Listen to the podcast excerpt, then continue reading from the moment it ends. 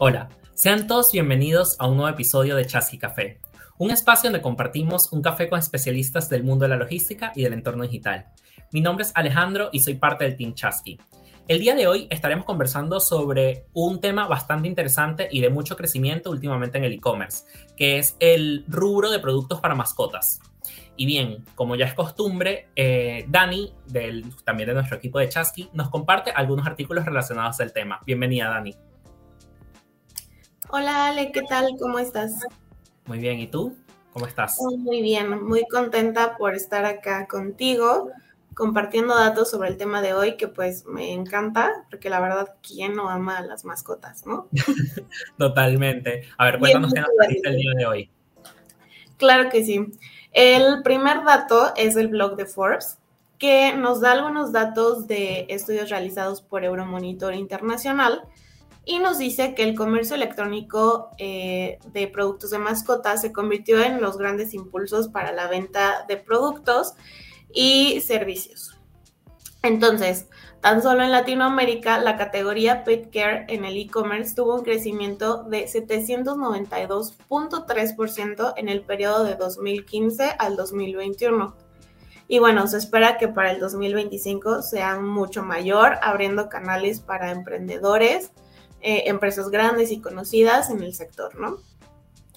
Y pues el segundo dato es de Marketing for E-Commerce, que nos dice que en Latinoamérica 8 de cada 10 personas tienen al menos una mascota, especialmente perros con un 64% y los gatos con un 24%.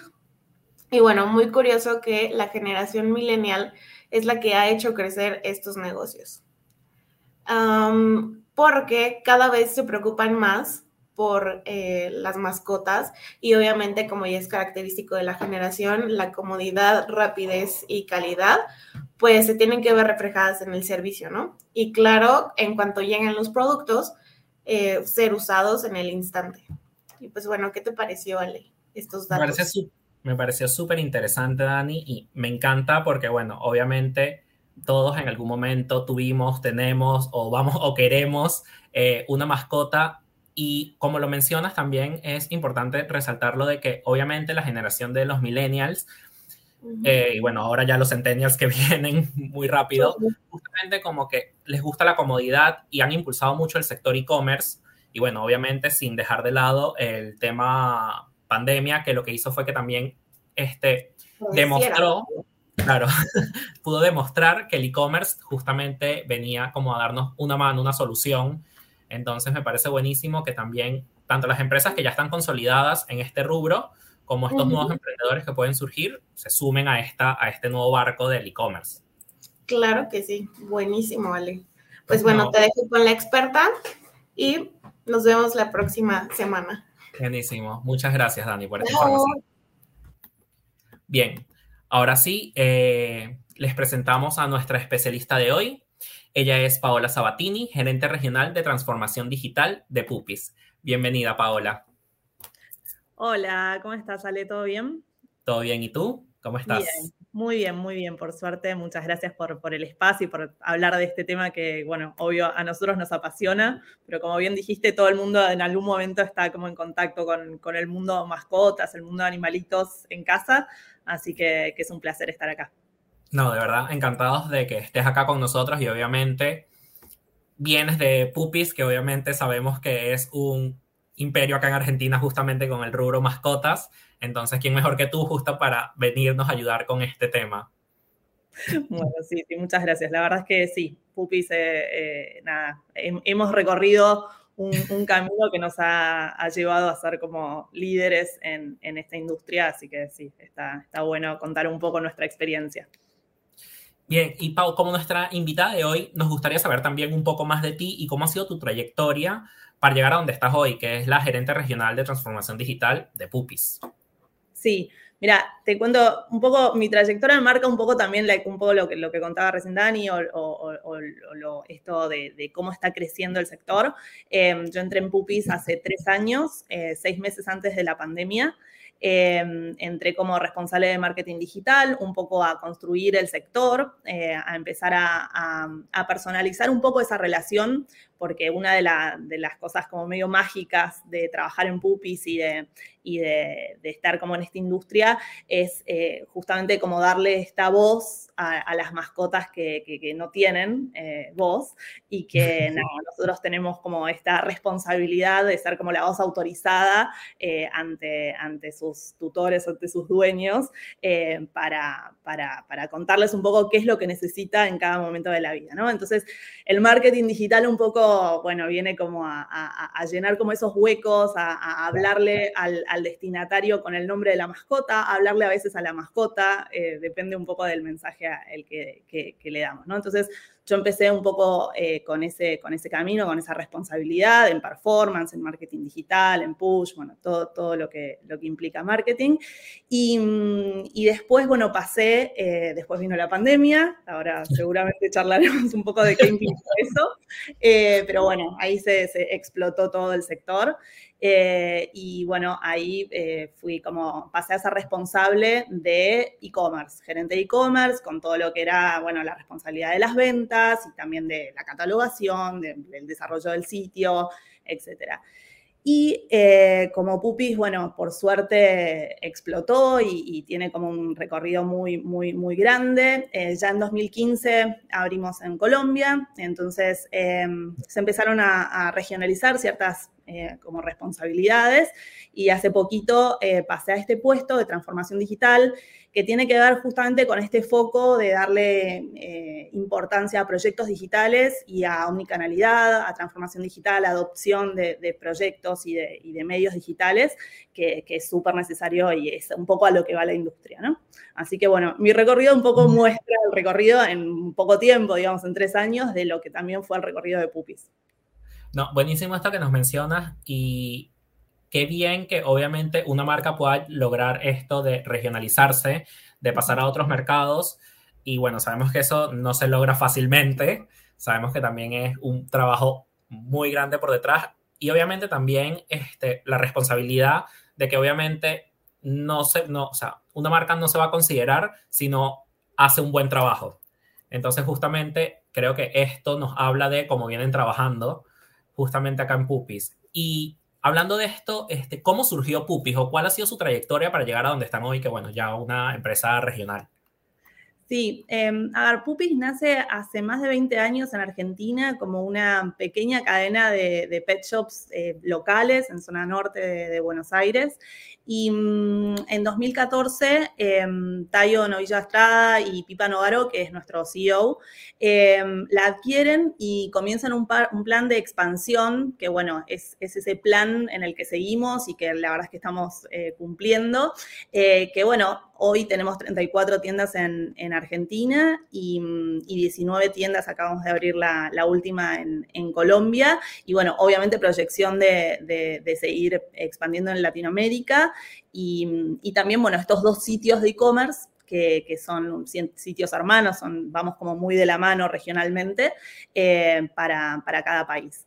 Em, así que bueno, nada, hace poquito se levantó una ronda de financiación y, la empresa también fue respaldada, fue elegida como empresa Endeavor, así que también muestra un poco como ese proyecto que, que, vieron en 2014, que se cumple, que, sigue su, su, plan y que, bueno, recibe como este, este respaldo y que tiene que ver no solamente con la venta, digamos, de productos y la facturación de productos de, mascotas, sino también con un concepto un poco más amplio de que Pupi sea como, decimos, un one-stop shop, eh, un lugar en el que eh, se resuelve todo, todo lo que se necesite eh, desde la parte de veterinaria, la parte de servicios, de peluquería, vacunas, la obra social. En, Colombia tenemos un hotel para, gatos, o sea, es como que todo lo que, lo, que, lo que cualquier dueño de mascota necesita lo pueda resolver en Pupis con gente capacitada y asesorada. Así que es como un proyecto más, más de largo plazo. No, pero está, está buenísimo porque justamente, si bien es a largo plazo, es como lo mencionaste, es un proyecto que surgió desde hace un tiempo y siguen y siguen llevándolo a cabo. Entonces, eso creo que, obviamente, este tema constancia, este tema de organización, es justamente lo que hace que los proyectos salgan bien. Justamente. Totalmente. Y desde tu perspectiva, ¿cómo ha sido la acogida del, del rubro de productos para mascotas en el entorno digital? A ver, em, bueno, en particular una de las cosas que decía Dani que me, me, pareció súper interesante porque coincidimos, es como, bueno, cómo es la mascota, cómo va también evolucionando la mascota eh, percibida em, a través del tiempo.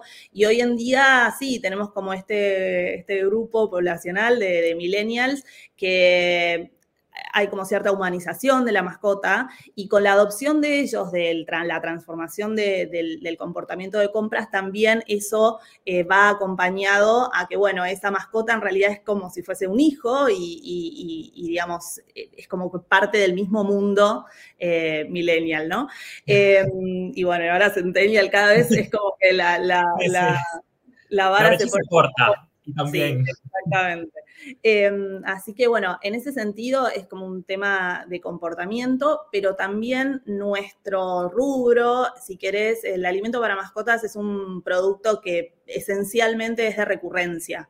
Em, entonces el e-commerce viene como a, solucionar un poco eso, ¿no? Y, ciertos productos, nosotros de hecho tenemos como el producto de suscripción de recurrencia, eh, pero bueno, vienen como, como, como, a solucionar eso de forma fácil y cómoda. Eh, y además, la bolsa de alimentos es un producto pesado, con lo cual el e-commerce lo, soluciona perfecto. En vez de cargar la bolsa uno cuando va a la sucursal, eh, lo puede pedir eh, a domicilio. Em, y bueno, esto también se ve mucho en la diferencia de mix entre e-commerce y tiendas, en donde vendemos mucho más bolsas grandes y pesadas y quizás toda la parte de accesorios es, tiene como un poco más el desafío de que, bueno, obviamente cuando uno va a la tienda, va, toca, mira, compara, lo ve ahí a vivo y nosotros un poco nuestra, nuestro desafío justamente es que la parte de catalogación, la parte de lo que es la página de producto, eh, venga como un poco a suplir a, ese asesor de salón que viene, te vende, te acompaña y te cuenta eh, y que nosotros, bueno, podamos poner toda la información necesaria para que la persona entienda perfecto el tamaño, el material, la forma y todo lo que acompaña a, ese producto. Así que, bueno, ese es un poco los pros y los contras, digamos, que tenemos que resolver. Em, y después, a ver, el, como te decía antes, el tema de la suscripción es eh, básica, digamos, para nosotros. Nosotros tenemos un, modelo de, recurrencia en el cual eh, uno se mete en el sitio, compra por primera vez, tiene incluso em, una promoción, un, descuento por, suscribirse.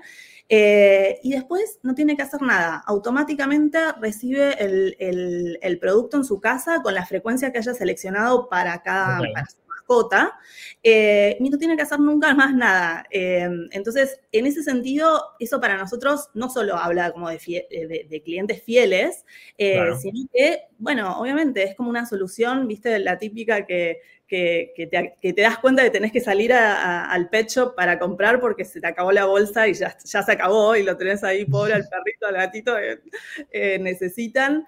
Eh, así que bueno, eso, por ejemplo, el e-commerce es algo que lo brinda y que no lo brinda la, tienda física aún, ¿no? Entonces, bueno, son como soluciones que, que también se complementan un montón. Está buenísimo esto que me mencionas del programa de suscripción, si lo podemos llamar así, porque justamente creo que es eso de que también, obviamente sabemos que en la vorágine del día a día muchas cosas se te pueden pasar. En cambio, tú te sientas en un día, programas, y creo que está buenísimo esto porque, bueno, primero, el e-commerce obviamente se va a seguir moviendo por parte de Pupis, obviamente es buenísimo porque, bueno, sabemos que ahí está esto programado, pero también por parte del usuario le genera una mejor experiencia, que eso es lo importante.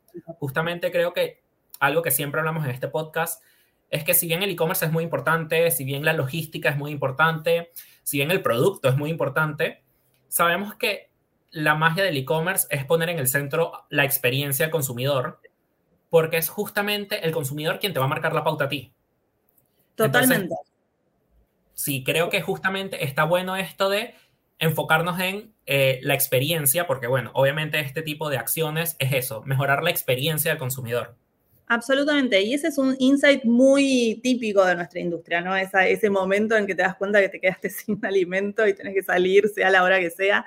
Eh, y bueno, eh, es, importante encontrar ese insight sobre el cliente y encontrar una solución tecnológica que eh, básicamente lo venga a, mejorar y a, y a salvar. Así que eh, sí, en ese sentido, e, esto es como una parte muy importante de nuestro, de nuestro, de nuestro plan de e-commerce y, bueno, es donde le estamos como poniendo también a través del equipo de, Customer eh, Experience y de SAC, eh, le estamos poniendo mucho foco a ese, a ese tema. Hace un ratito me mencionaste que lo que más se vende por e-commerce este, es el alimento de 24 kilos. Pero entre este, aparte del alimento de 24 kilos, ¿cuáles son los productos que tú dices que, bueno, que hasta posiblemente no viste venir? ¿Qué es lo que más se vende a través del canal de e-commerce? Mira, em, a ver, 100% los que más se venden son los, o sea, los de alta rotación son los que se necesitan constantemente, ¿no? Entonces, obviamente el alimento es como la base de nuestro negocio. Eh, también para gatos, por ejemplo, las piedritas sanitarias es algo que se necesita reponer constantemente. Para perros también los paños, eh, que, muchas veces lo usan en una etapa de educación y también en una etapa como más senior y a veces simplemente en pandemia explotaban porque como estábamos siempre en casa, se necesitaba mantener la casa la casa en orden y, limpia, ¿no? Em, sacando eso, eh, te diría que juguetes es como lo, que más se lleva a la gente junto con snacks, porque tiene que ver como con este doble eh, espíritu de lo lúdico y también eh, el entrenamiento, ¿no? O sea, como cierto premio y cierto, viste, como vínculo, eh, que, bueno, obviamente de vuelta en pandemia, cuando estábamos todos encerrados, explotaba porque cada vez se necesitaba más para, entretener, pero por suerte ha sido como, como constante en el tiempo. Entonces, eso, esos dos fuera de lo que es recurrente son como nuestros dos caballitos de batalla y también mucho en lo que podemos como jugar también en, contar y en mostrar y eh, como esa cosa emocional. Así que te diría que esas cinco categorías son las que más se mueven. Por como, por como lo mencionaste, claro, que es como que lo, no sé si lo más fácil, pero sí lo más divertido de mostrar el juguetito, el uso del juguete, los snacks, los premios. Creo que justamente el ir como eso, el juego con tu mascota, que sabemos que obviamente la mascota quiere jugar, está contigo, es tu compañero, entonces dentro de todo tú también quieres como que tener esta interacción y siempre llevarla como un poquito más allá. Entonces está, está buenísimo esto.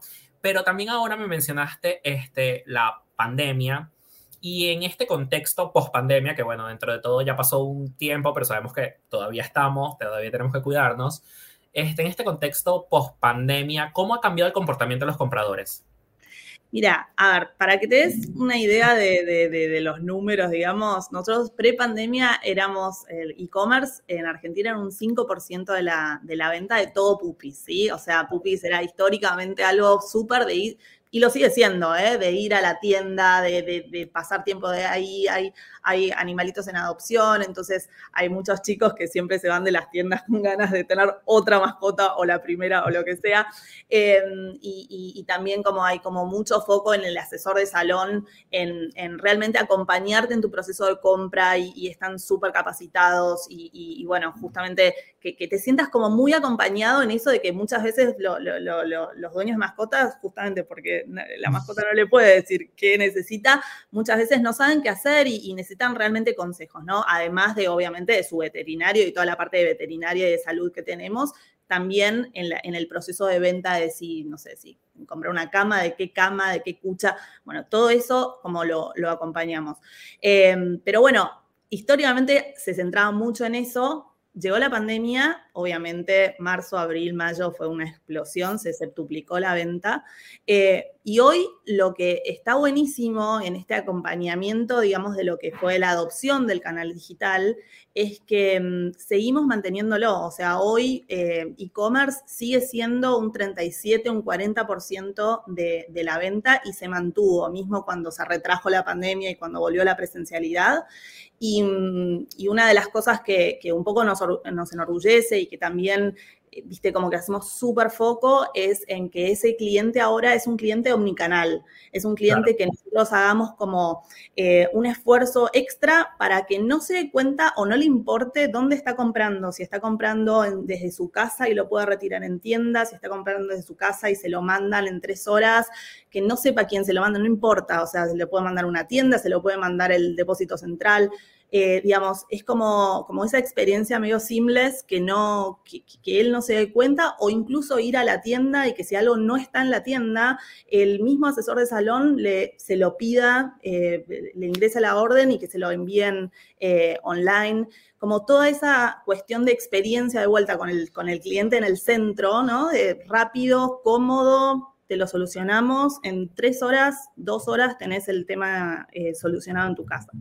Em, así que bueno, esa es como un poco la, transformación o, digamos, el, post pandemia, ¿no? O sea, lo, que nos, lo que nos deja la pandemia, clientes que al principio, imagínate, no sabían ni cómo comprar, venta telefónica era un montón porque eh, realmente no sabían terminar un checkout y, bueno, fueron aprendiendo, fueron adoptando, fue simplificándose y hoy en día, bueno, es eso, bueno, ya lo quiero ahora, no, ¿por qué no? Eh, entonces, bueno. Lo único es que obviamente también la compra online, dentro de todo, cada vez que obviamente tú lo seguro lo notas, yo desde la parte logística lo puedo notar también, es que cada vez el cliente es más exigente.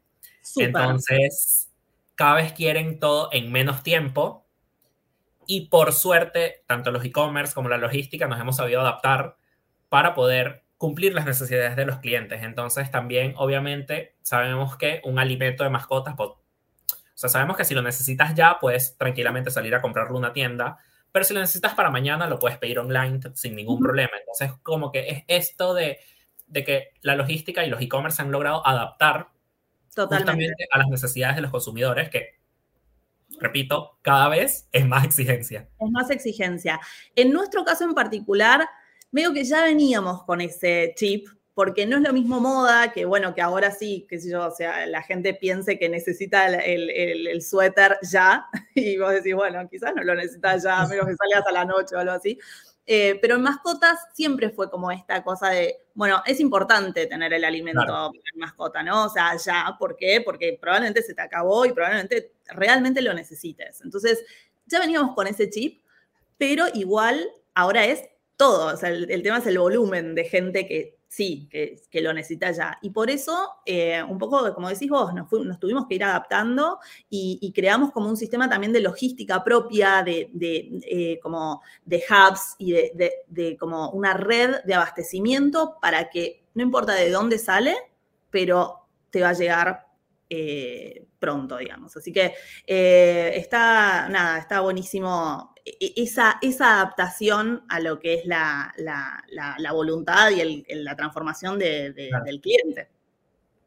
Y bueno, obviamente sabemos que desde tu puesto acá gerenciando la transformación digital, sabemos que estás muy en contacto con el e-commerce, que si no puedo, si, casi que puedo decir un 100% en contacto con justamente con este mundo del e-commerce.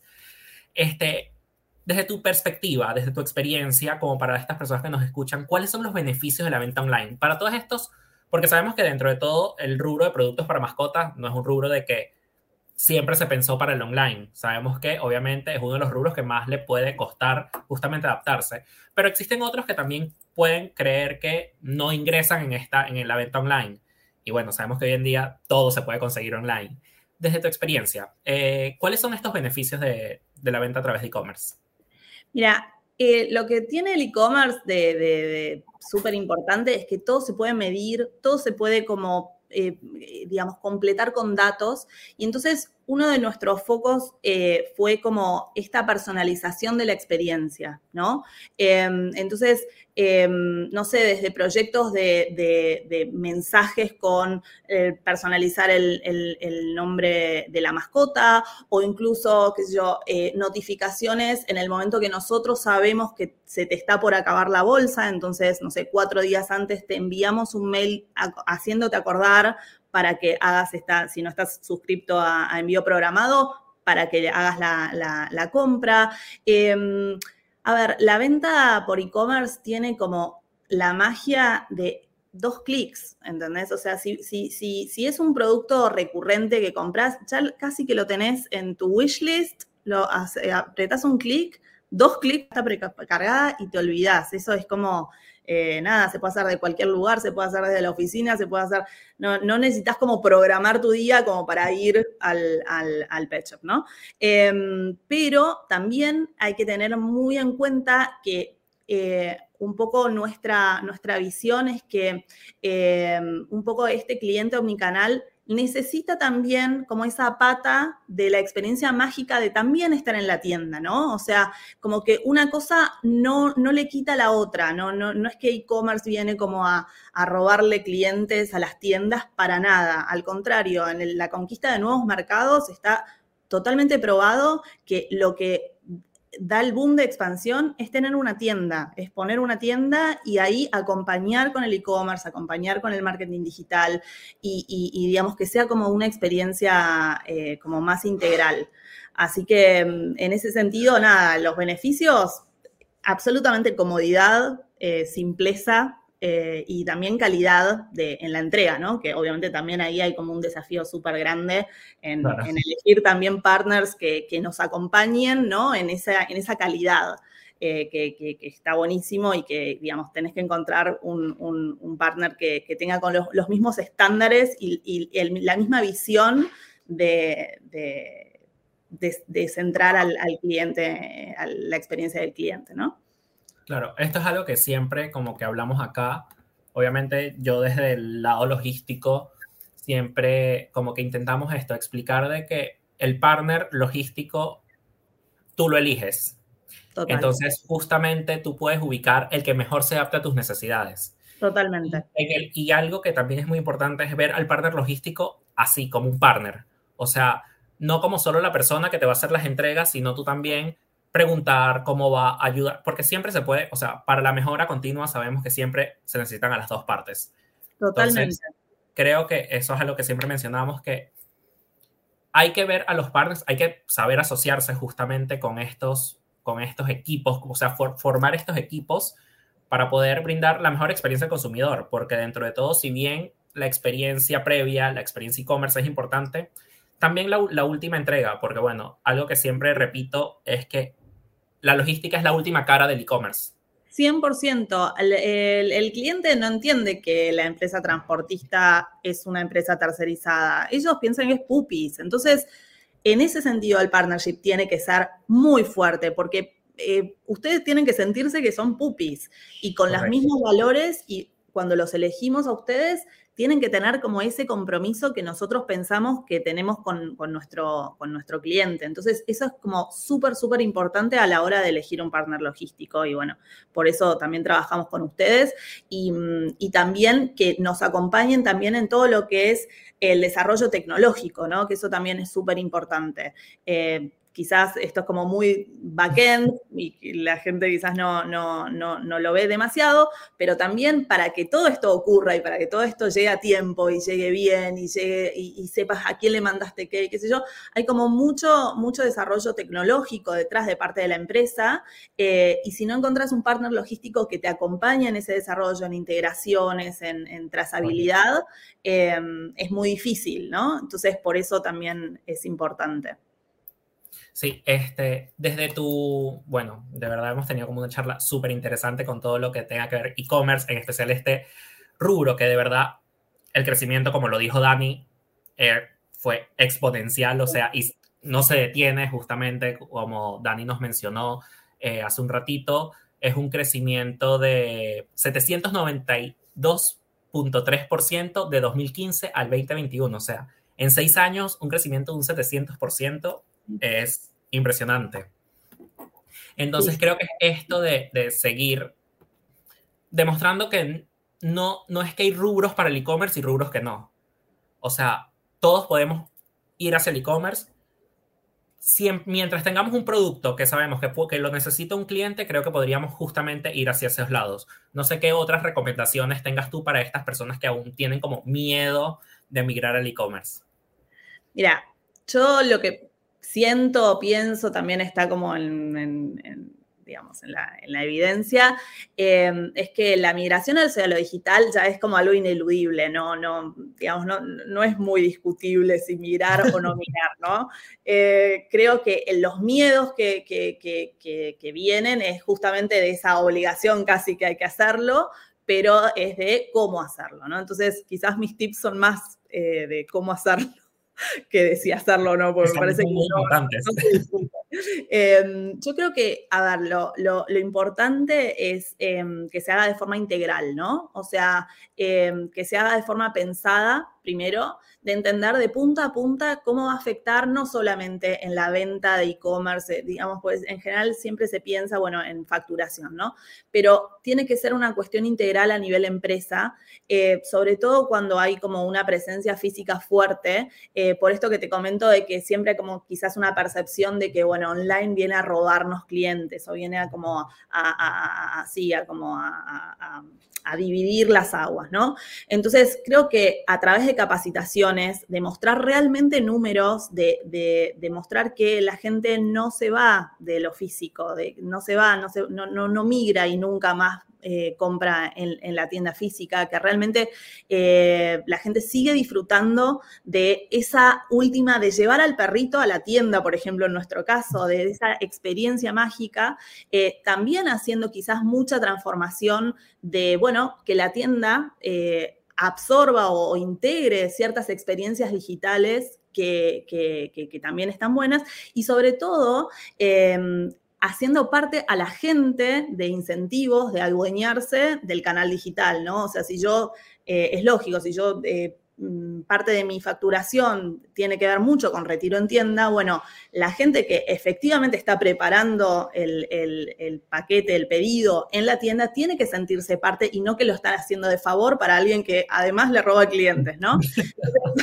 es como que eh, en ese sentido hay que pensarlo muy bien desde la cuestión como organizacional antes de prender on y empezar a vender eh, y, ganar plata online.